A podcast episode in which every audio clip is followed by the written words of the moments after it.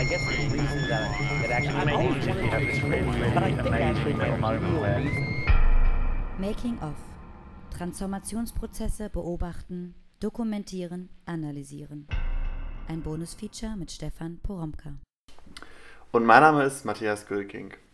Und wie jede Woche sitzen wir auch heute wieder zusammen mit Jendrik Schröder und Stefan Poromka natürlich, um die vergangene Vorlesung ein wenig zu rekapitulieren.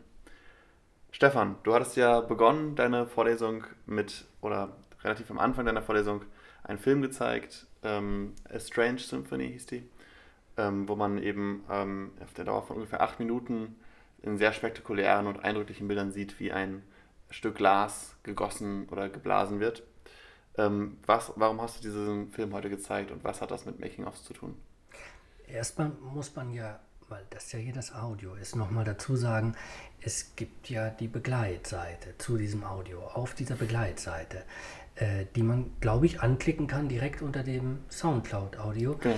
ähm, ähm, sind alle Links versammelt äh, zu all den Materialien oder zu den wichtigsten Materialien, äh, von denen ich in der Vorlesung spreche und die ich vorführe. So auch dieser äh, tolle Film äh, von Philipp Weber, der auch Student der UDK ist, der hier äh, Kunst und Medien ähm, studiert äh, und der, als er noch den Bachelor gemacht hat, ähm, ein wirklich phänomenales Making-of gemacht hat, nämlich ein äh, Glasbläser dabei beobachtet hat, wie er eben ein Stück Glas ähm, m, herstellt. Aber äh, nicht nur das, Philipp Weber hat für ihn ähm, das Glasbläser Werkzeug erweitert, indem er es in so eine Art Blasinstrument verwandelt hat, wie als würde er so Tasten, Tasten integrieren, äh, sodass plötzlich der Glasbläser wie als jemand erscheint, der äh, Musik macht eigentlich. Also der durch sein Rohr bläst und dabei spielt und improvisiert.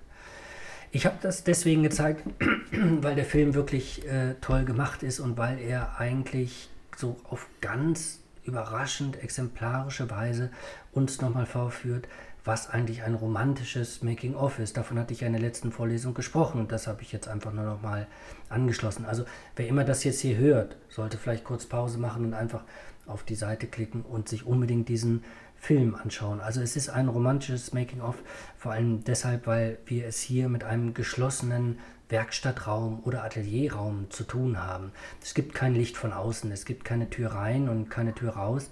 Ähm, es gibt auch kein Licht, das irgendwie reinfällt. Das Licht äh, äh, dieses Produktionsraumes wird ganz allein gegeben, abgegeben äh, von einem Ofen nämlich von dem Glasbläserofen. Das wissen wir nur am Anfang nicht. Wir sehen nur dieses Glutloch, also aus dem heraus, wie diese Hitze offensichtlich auftaucht. Und um dieses Glutloch herum äh, bewegen sich Schatten. Also das Atelier, die Werkstatt wird hier nochmal als Schatten äh, vorgeführt und nur ganz langsam formt sich aus diesem Schatten heraus äh, der Glasbläser, der jetzt hier als Schöpfer erscheint, der dauernd an diesem Ofen wie zu tun hat und jetzt ähm, äh, was rauszieht. Und wir können natürlich durch diese acht Minuten hindurch ganz schön sehen, da hat er aufklärerisch, äh, aufklärerische Momente und entzaubernde Momente. Wir sehen einfach hier, wie äh, ein, Stück Glas, eine Vase hergestellt wird. Können wir nachvollziehen. Das, da, äh, darüber klärt er uns auf. Gleichzeitig aber haben wir ein ganz urmythisches Moment von Schöpfung. Der Ofen ist natürlich der Glutofen und es hat eindeutig wie so äh, äh, Momente von Gebärmutter. Und es ist natürlich auch sexuell konnotiert, weil er da auch mit seinem Stab wieder drin herumrührt und dann so Sachen herausholt. Also auch dieses Geburtshelfer-Moment. Ähm, und er schwitzt dabei. Also kommt dieses Licht aus dem Ofen auf, auf ihn und äh, zeigt, wie unglaublich konzentriert und wie angestrengt er ist und wie er nun in dem Moment, wo er dieses geschmolzene Stück aus dem, aus dem Ofen herausholt, wie er jetzt damit arbeiten muss. Und wie er so etwas ganz Besonderes herstellen muss. Und ähm, dabei gucken wir ihm zu.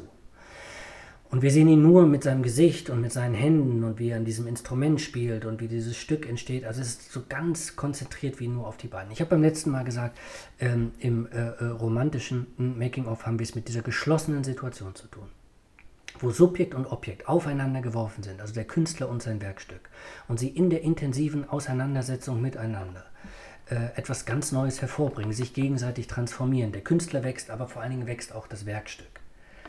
Philipp Weber hat das so großartig eingefangen, weil wir es hier mit dem romantischen Making-of auch deswegen zu tun haben, weil der Prozess ist das Heiße, ist das Flüssige, ist das, was jetzt geformt werden muss, wo gehandelt werden muss, wo improvisiert werden muss, wo sich auch der Künstler wie als äh, in, Inspirierter ähm, verhalten werden muss. Und dann am Ende erkaltet es. Also es wird still einfach. Und das ist das Werkstück. Der Prozess hört auf es ist starr und jetzt wird es im Grunde genommen rausgegeben aus diesem geschlossenen, aus diesem geschlossenen Bereich und kommt äh, ins Kaufhaus, in die Ausstellung, ins Museum. Das ist so das klassische Werkstück, wie wir es kennen.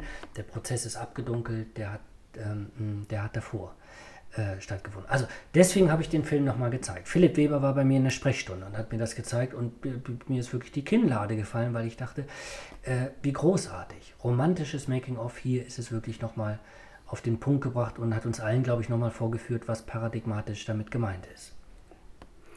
Ähm, das ist das romantische Making-of. Nun gibt es ja auch das Gegenstück, das äh, antiromantische Making-of. Da hast du letzte Woche viel über Warhol geredet und die Factory. Ähm, heute vor allen Dingen auch über Joseph Beuys und seine Organisation für direkte Demokratie durch Volksabstimmung. Ähm, was hat es mit dem Joseph Beuys auf sich und was ist bei ihm nochmal besonders? Ja, also ich habe äh, natürlich auch erst nochmal an den Warhol erinnert. Also einfach noch, auch nochmal Sachen gezeigt, weil mir das so unglaublich wichtig ist. Weil es leuchtet ja nochmal so, so ganz hell im Gegensatz zu dem, was Philipp Weber uns mit seinem Film vorgeführt hat. Die Factory ist kein geschlossener Raum. In der Factory haben wir nicht diese Subjekt-Objekt-Beziehung zwischen dem einen Künstler und der, einen, äh, und der einen Sache, die hergestellt wird. Wir haben auch keine Werke, die in dem Sinne äh, entstehen, dass es hier so Prozesse gibt und dann gerinnt das und erkaltet das und wird es nach draußen gegeben. Die Factory ist ja was völlig anderes. Es geht, darüber haben wir beim letzten Mal gesprochen, es geht darum, dauernd diese, diese Welt hineinzuziehen eigentlich. Also in diesen, in diesen Atelierraum und ihn damit eigentlich aufzusprengen. Ich habe gesagt, eigentlich ist es eine Turbine. Ja, die dauernd Leute anzieht und die dauernd Energie anzieht und diese Energie braucht, um dauernd in Bewegung zu bleiben. Und dabei entstehen natürlich Sachen, und Werke, aber dass diese Werke entstehen, ist Nebensache eigentlich. Und man versteht auch die Warholschen Werke nur dann, wenn man sie sagen, als diese Art von Nebensache versteht, also die nicht mehr genial geschöpft sind, sondern aus dieser Bewegung heraus entstehen, wo ganz viele Leute eben so an Sachen arbeiten. Das war so mein Modell für das antiromantische Making-of. Hat so geleuchtet, wenn man es gegen den Weber stellt. Und äh, ich wollte nur als zweites Modell heute noch auch äh, äh, noch so ein Mount Everest vorstellen und einfach sagen, es gibt auch noch wie andere Formen. Also die, diese ähm, andere Formen und Formate, die dieses äh, Isolationsatelier aufsprengen und die das neu definieren. Und da ist natürlich Joseph Beuys so interessant. Joseph Beuys ist natürlich auch so durchgenudelt wie Warhol, ist ja klar. Kennen wir alle, ne, sehen wir und wissen und kennen auch die Aktion und so, also bis in die, bis in die äh, Oberstufen hinein ist das, ja, ist das ja mittlerweile notorisch. Ich glaube aber auch, dass man gerade aus der Perspektive des Making-of sowohl auf Warhol als auch auf Beuys nochmal so Blicke werfen kann, die einem nochmal zeigen, dass es so, dass es so ganz energetische, tolle Konzepte sind, die ja an was ganz Bestimmtem arbeiten, die nämlich versuchen, sagen wie äh, den alten Werkbegriff der Kunst aufzulösen und natürlich auch den Künstlerbegriff, also jetzt äh, wie damit zu arbeiten. Und bei, und bei Beuys ist natürlich klar ganz wichtig, dass er sich, äh, äh, dass er sich dafür erklärt, sowas wie erweiterte Kunst zu machen, also mit einem erweiterten Kunstbegriff arbeitet, der jetzt eben nicht mehr sagt, es geht ihm nicht mehr um das einzelne Werkstück. Er ist nicht mehr der Künstler, der an einem Werk arbeitet und das dann wie als gefrorenes rausgibt, sondern im Grunde genommen geht es ihm eher darum, ähm, er sagt, ähm, Rede stehen. Also im Zusammenhang mit diesem Büro, das er macht für diese Organisation, für direkte Demokratie, da ging es ihm darum, Rede zu stehen. Er will, er hat ein ästhetisch-politisches Programm und darüber will er mit den Leuten reden. Und er will die Leute inspirieren dazu, äh, sich selbst als Handelnde wahrzunehmen und selbst mit einzugreifen und zu einem Moment von guter Kreativität zu kommen und tatsächlich auch den politischen Prozess ähm, in der Gesellschaft im guten Sinn ähm, voranzutreiben. Und alles, was man dafür tun muss, nämlich reden und diskutieren und überzeugen und auf der Straße stehen oder auf Ausstellungen stehen und dieses Programm anderen vermitteln und übersetzen und Leute überzeugen, äh, das ist nichts, was außerhalb der Kunst steht, sondern das ist im Kern das, was seine Kunst ausmacht. Also wie, was zum erweiterten Kunstbegriff dazugehört. Das sind die Kommunikationshandlungen plötzlich. Das kann man immer sehen und das habe ich ja auch gezeigt. Es gibt natürlich gibt es sozusagen wie Stücke von Beuys, äh, der Gehstock, äh, der in Filz gewickelt ist, oder die, die, Schiefertafel, auf die was mit Kreide drauf geschrieben ist, oder ähm, die äh, Fettecke oder wie auch immer. Natürlich gibt es sozusagen materialisierte Gegenstände. Aber die haben nur ihre Bedeutung innerhalb dieser äh, Prozesse, die in Gang gesetzt werden. Die sind nur sozusagen wie Anstoßgeber für Kommunikationshandlungen. Oder sie gehen aus bestimmten Kommunikationshandlungen hervor. Man darf nicht denken, dass das jetzt Stücke sind, wie wir so sagen wir so, äh, Bilder von Dali haben etwa, ja, also die etwa sozusagen wie jetzt zu verwechseln sind wie mit, mit dieser, mit dieser, mit dieser Fettecke. Die, die Fettecke oder der, der, äh, der Gehstock sind nur sozusagen wie Übergangsstationen, sind nur so Schaltstellen, sind nur so Relais dafür, dass wie neue Dynamiken ähm, entstehen. Wir haben es zu tun natürlich bei, bei Warhol mit jemandem, der immer noch mit dem Atelier so arbeitet, dass er die Leute so reinholt und dass er das in eine Turbine verwandelt. Beuys macht aber jetzt noch was ganz anderes Interessantes, der sprengt das ja richtig auf und sagt einfach, mein Atelier ist da, wo ich diese Überzeugungsarbeit leiste, ist überall da, wo ich rede, stehe und wo ich mit den Leuten spreche.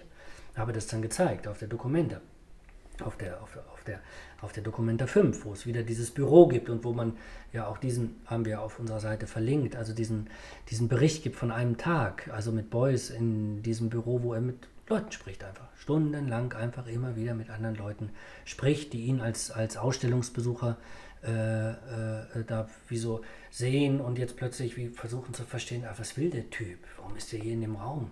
So eine Kunstausstellung. Und jetzt gibt es aber gar keine Werke zu sehen, der spricht nur oder man muss so seine Agitation hören, äh, zuhören oder wie auch immer. Für uns ist das deswegen so interessant, weil wir es eben jetzt mit jemandem zu tun haben, der nicht mehr isoliert arbeitet, der kennt auch nicht mehr diesen einen Factory-Raum, sondern der ist unterwegs einfach. Und äh, der ist auf den Ausstellungen, äh, der, macht, der macht natürlich Performances, um, um was, um was in, in, in Gang zu setzen. Äh, äh der ähm, äh, hat mit äh, Vereinen zu tun, der engagiert sich für die Grünen um 1980 herum, einfach weil diese Idee des, ah, ich bin jetzt in der Partei oder ich mache mit der Partei, tue etwas in der Partei für den politischen, gesellschaftlichen Prozess, das ist nicht, ich steige aus der Kunst aus. Das gibt es übrigens, ich steige aus der Kunst aus, diese Formel von Beuys. Aber das heißt nur, er steigt aus der alten Kunst aus. Jetzt universalisiert er das und totalisiert er das und plötzlich gehört alles dazu für unser Making-of-Thema natürlich wahnsinnig interessant. Also spätestens mit Beuys haben wir jetzt einfach das Atelier verlassen und gehen sozusagen raus in die Gesellschaft und in die Kultur. Und wir können alles jetzt begreifen als Teil von Kunst. Und wir können all das begreifen plötzlich, äh, dass es äh, ein, äh, ein, ein Machen ist von Kultur. Und deswegen sozusagen wir all das auch als Making-of beobachten können. Dann hattest du ja gegen Ende der Vorlesung nochmal sechs Thesen aufgestellt, die zu einer Reflexion über eigenes Handeln, eigenes Schaffen, eigenes Schreiben anregen sollten und gleichzeitig einen Ausblick liefern für das, was Making of und die Ausbreitung dieses Begriffes bedeutet. Ähm, magst du vielleicht auf diese Thesen kurz eingehen oder zusammenfassen, worum es da geht? Ja, ich will das jetzt gar nicht so im Einzelnen aufzählen, also weil ich das ja auch nochmal auf der Seite notiert habe, auf die man äh, klicken kann.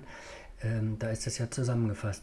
Äh, mir ging es am Ende dieser Vorlesung nur nochmal darum zu sagen, also es ist natürlich auch eine kunsthistorische Exegese und es ist wichtig, dass wir sozusagen wie mal sagen, wir uns Warhol angeguckt haben und Beuys angeguckt haben. Aber eigentlich geht es uns ja äh, um was ganz anderes, nämlich um die Koppelung mit der eigenen Praxis und um die Möglichkeit, die eigene Praxis anders wahrzunehmen.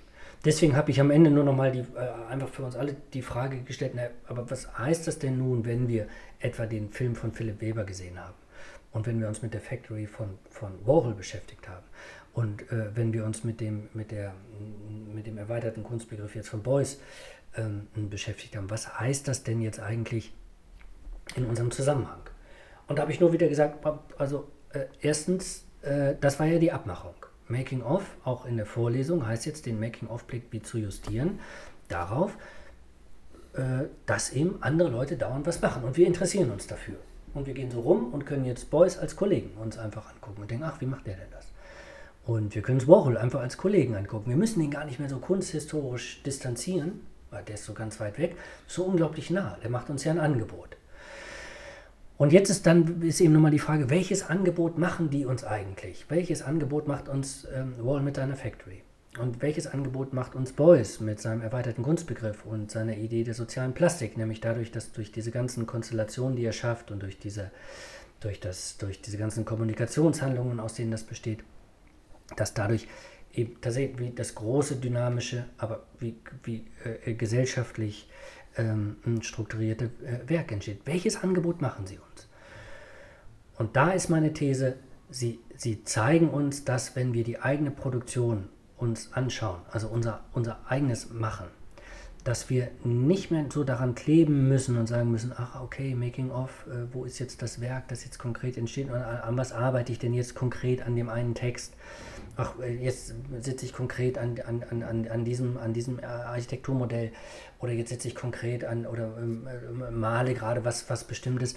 Und ähm, eigentlich ist es, ist es, findet das nur dann statt, das Machen dazu verführt ja das romantische Making-of, dass es immer so uns diesen Blick so justiert und sagt, nur wenn du dran sitzt am Objekt, dann passiert was. Nein, Warhol und Beuys öffnen das jetzt und sagen, nee, man kann das erweitern. Wenn, es diesen, wenn, wenn man den Raum des Ateliers neu definiert als Produktionsraum, als heterotopischen, auseinandergefalteten ähm, Produktionsraum, können wir plötzlich sehen, dass unser Machen, unser eigenes Tun, nicht darauf beschränkt ist, an einem bestimmten Objekt zu arbeiten, also nicht immer dann, wenn wir uns materialisieren, sondern dass alle Formen der, der, der, der Handlung, also äh, des Redens und des Tuns überhaupt, des Machens überhaupt, wie zum Teil dieses etwas größeren Werkprozesses wird. Also nicht nur, wenn ich an einem Objekt arbeite, sondern wenn ich überhaupt bin und überhaupt was mache, wenn ich mich überhaupt äh, äh, in dieser Kultur bewege und etwas tue, dann, dann tue, gebe ich meinen Beitrag dazu, dass diese Kultur wird. Äh, und kann plötzlich dieses Machen und dieses Mitmachen auch als erstens im Hinblick auf die Kultur als eine Form des Werdens, mein eigenes Handeln als äh, eine Form des Mitmachens und auch die Kultur selbst als eine Form des Gemachten ähm, verstehen und kann darüber natürlich sozusagen wie auch mein eigenes Tun als eine Form des, auch, auch durchaus mit Beuys, als, als einer des äh, politischen Engagements verstehen. Dass das nicht bloß ein, also eine, ein passives Machen ist. Mein Atelier ist kein abgeschlossener Raum außerhalb der Kultur, wo ich so vor mich hin so fummeln kann. Nein, es ist auf, also, und zwar auf komplette Weise verwoben mit dem, was da draußen an äh, äh, Kultur stattfindet. Beziehungsweise die Kultur geht durch dieses Atelier oder durch diesen Raum hindurch. Und zwar so weit, dass das eine vom anderen gar nicht mehr ähm, zu unterscheiden ist. Das wollte ich nur sagen. Und jetzt, jetzt kann man ja rausgehen, auch aus dieser Vorlesung und denken, ah, das ist ja interessant. Also ich muss ja, wenn ich jetzt über mein eigenes Machen nachdenke, vielleicht muss ich gar nicht mehr so isoliert nachdenken im Hinblick auf meinen Text, mein Modell, mein Bild ähm, ähm, mein äh, Kleidungsstück, das ich gerade entworfen habe, sondern auf mein Machen im viel größeren Maßstab und im, im äh, äh, ähm, vernetzten Maßstab mit dem, was eben Kultur ist und was äh, gesellschaftliche Entwicklung ist. Wenn man den Kunstbegriff so radikal aussprengt, wie Beuys das tut, dann äh, kann er sich das sozusagen leisten mit seiner Disposition als, als, als bedeutender Künstler. Und Leute werden ihn als Künstler wahrnehmen. Wenn wir das jetzt aber übertragen auf, auf uns alle, vielleicht auf die Universität der Künste hier, und die Kultur quasi gleichsetzen mit der Kunst oder sie als riesigen künstlerischen Produktionsraum begreifen, ähm, dann macht ja auch der Soziologe an der HU im Prinzip äh, Kunst. Oder brauchen wir noch die Universität der Künste. Wie trennen wir diesen Kunstbegriff noch ab oder müssen wir die Trennung komplett überdenken? Ja, äh, das ist eine ganz schöne Frage, weil also, ähm, ähm, also uns ist vielleicht nochmal daran erinnert, dass in dem, was natürlich Beuys äh, entwirft und vorschlägt, eine riesige Provokation steckt und uns genau zu dieser Paradoxie führt. Ja, Moment mal, wenn das jetzt alles so sein, sein soll. Ne? Er ist nur nicht zuständig dafür, die Paradoxie aufzulösen, sondern er ist, ähm, jetzt müsste man eher sagen, er, äh, er legt es darauf an, diese Paradoxie zu operationalisieren, also überhaupt mal in Gang zu setzen und uns dauernd so jetzt plötzlich so vor Fragen zu stellen, aber gleichzeitig auch uns ein, äh, macht er uns ein Beobachtungsangebot, nämlich zu sagen, ah ja, also eigentlich können wir doch den Soziologen an der Humboldt-Universität auch als jemanden verstehen, der Teil hat an dem, was soziale Plastik ist, also auch an dem an der gesellschaftlichen Entwicklung und unter Umständen auch an der politischen Emanzipation an, ja, an, der, an, der Auseinandersetz an der Auseinandersetzung mit gesellschaftlichen Missständen. Das würde ja dazu führen, dass wir, den, dass wir die Position des Soziologen an der HU völlig neu definieren und dass wir auch ähm, sozusagen darüber nachdenken müssten, ah, welche gesellschaftliche Teilhabe haben wir denn als Professoren? Also in dem Moment, wo wir raustreten und was erklären und erzählen. Ja? Und ähm, äh, haben wir damit nicht auch gleichzeitig auch so, äh, äh, so wie ich, ich habe das in der Vorlesung ja auch rausgehoben, einen Gestaltungsauftrag, auch eine, Gestalt, eine Gestaltungsemphase, die nicht darin aufgeht von, ah, ich habe hier was gelesen und jetzt halte ich die Vorlesung und sage euch, ah, das habe ich gelesen, bitte lernt das auswendig, ich prüfe das wieder ab. Sondern ich gestalte, also meine Vorlesung ist ja eine Form von Gestaltung, weil ich dieses Material zusammenführe. Und natürlich gestalte ich auch sozusagen wie bestimmte Ideenkonstellationen, die ich jetzt weitergebe und sage jetzt immer, das ist ja mein Appell, sage, ach, hat ja was mit euren Produktionsprozessen, äh, mit euren Formen der Gestaltung zu tun. Aber fangt doch jetzt mal an, auch aus der Perspektive mit Beuys, sagen, diesen Begriff der Gestaltung zu, zu, zu, zu äh, äh, totalisieren oder zu radikalisieren. Und das an nichts auszulassen und immer zu denken, äh, auch wenn ich jetzt rübergehe und Kaffee trinke, ist es auch eine Form, nicht bloß passiv, ja, sondern es hat was mit Gestaltung zu tun. Und wenn wir hier sitzen und dieses Gespräch machen, hat es was mit Gestaltung zu tun. Wir machen was, wir stellen was her. Und damit leitet er uns ja nur an, dafür, wirklich den Blick wie eben radikal zu öffnen dafür, also fast in der Form von Lebenskunst zu übersetzen, die nichts an dem, was wir machen, auslässt, was plötzlich nicht Kunst wäre. Und uns dieser Provokation auszusetzen und tatsächlich wie so weit radikal mitzugehen und ein, ein Stück unseres Lebens ne, und von dem, was wir machen, eben mal so zu begleiten und zu beobachten, nämlich als Making-of, als dauerndes Machen, als Mitmachen, als Gestalten das ist das, was Beuys ähm, anbietet und was, was wir sozusagen probeweise lernen können, auch, auch, für die, auch für die anderen Projekte. Und natürlich könnte man denken, hoch, aber was soll denn dann werden, wenn dann alles Kunst ist? Und da muss man sagen, naja, so weit sind wir ja noch nicht. Ist ja nur ein Spiel. Ist ja nur ein Spiel. Aber ein total interessantes und schönes. Ein Making-of-Spiel. Dann würde ich sagen, freuen wir uns auf die nächste Halbzeit dieses Spiels in der nächsten Woche, wieder am selben Ort. Und ähm, ich verabschiede mich dann und genau, ich freue mich auf die nächste Vorlesung. Ja. Tschüss. Tschüss. Ciao, ciao. But I guess the reason that, that actually made me have this really, really amazing little moment where Making of. Transformationsprozesse beobachten, dokumentieren, analysieren. Ein Bonusfeature mit Stefan Poromka.